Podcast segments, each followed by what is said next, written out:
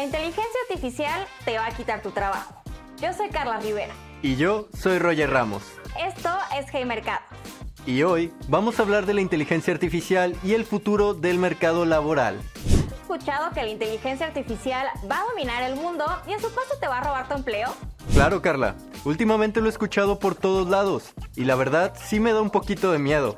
¿Tú crees que realmente llegue a ser tan poderosa y cambie la manera en que vivimos? Creo que ya cambiando, por lo que es importante que la empecemos a entender y utilizar a nuestro favor. Así que para empezar, analicemos qué es. Como el término está muy de moda, hay miles de definiciones diferentes, pero la explicación más concreta que se puede encontrar hoy por hoy es que la inteligencia artificial es una tecnología que hace tareas complicadas que antes necesitaban de un humano para completarse.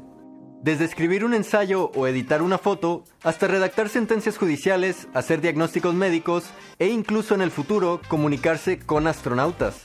Órale, sí suena muy poderosa. La verdad es que sí, y justamente su alcance está generando debate por todo el mundo.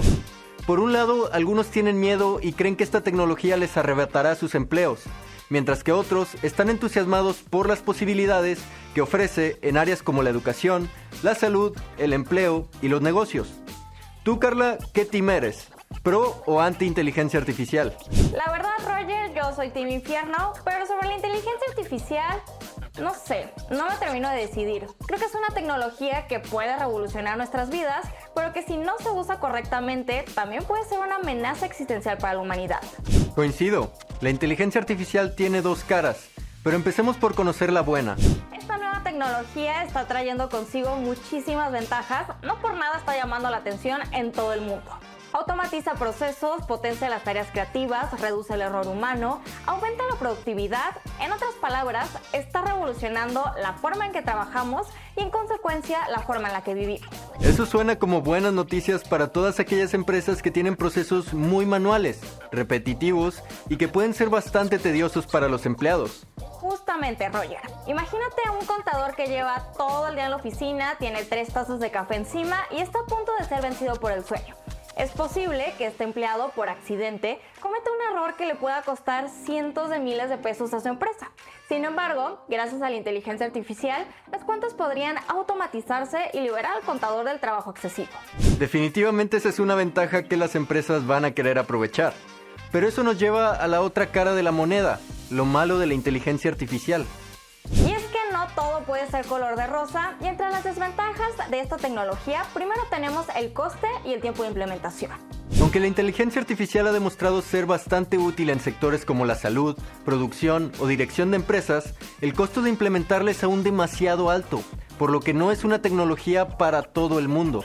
Aparte tenemos el tema de los empleos que podría sustituir. Escucha, Roger. Según datos de la OCDE, el 27% de los empleos se encuentra en riesgo de automatización. Es decir, uno de cada cuatro empleos en el mundo están en riesgo de ser reemplazados por esta tecnología. Esta es una cifra que asusta a cualquiera, y con justa razón. Aunque un punto importantísimo que tenemos que considerar es que la inteligencia artificial puede complementar la mano de obra humana, en vez de sustituirla. A fin de cuentas, es muy complicado que una máquina supere todas las habilidades humanas, ¿no? Exacto. Parece que el episodio de Black Mirror que estamos protagonizando nos ofrece un mundo sin trabajo, pero si vemos el panorama general, en realidad nos exige nuevas habilidades laborales. Si damos un vistazo a la historia, esta no es la primera vez que las máquinas revolucionan el campo laboral. En 1900, por ejemplo, la agricultura empleaba casi el 50% de la población activa, pero para el año 2000 ese número decreció a solo el 2%. Esto se debió a la automatización y a los avances tecnológicos. Pero la enorme reducción de puestos de trabajo en la agricultura no provocó un desempleo masivo. Al contrario, la tecnología creó muchos empleos nuevos. Y esto pasó en muchas industrias. Si volvemos a ver los bancos, a medida que los cajeros automáticos perfeccionaron la entrega de dinero, se contrataron a más empleados bancarios. ¿Más? ¿Y eso por qué?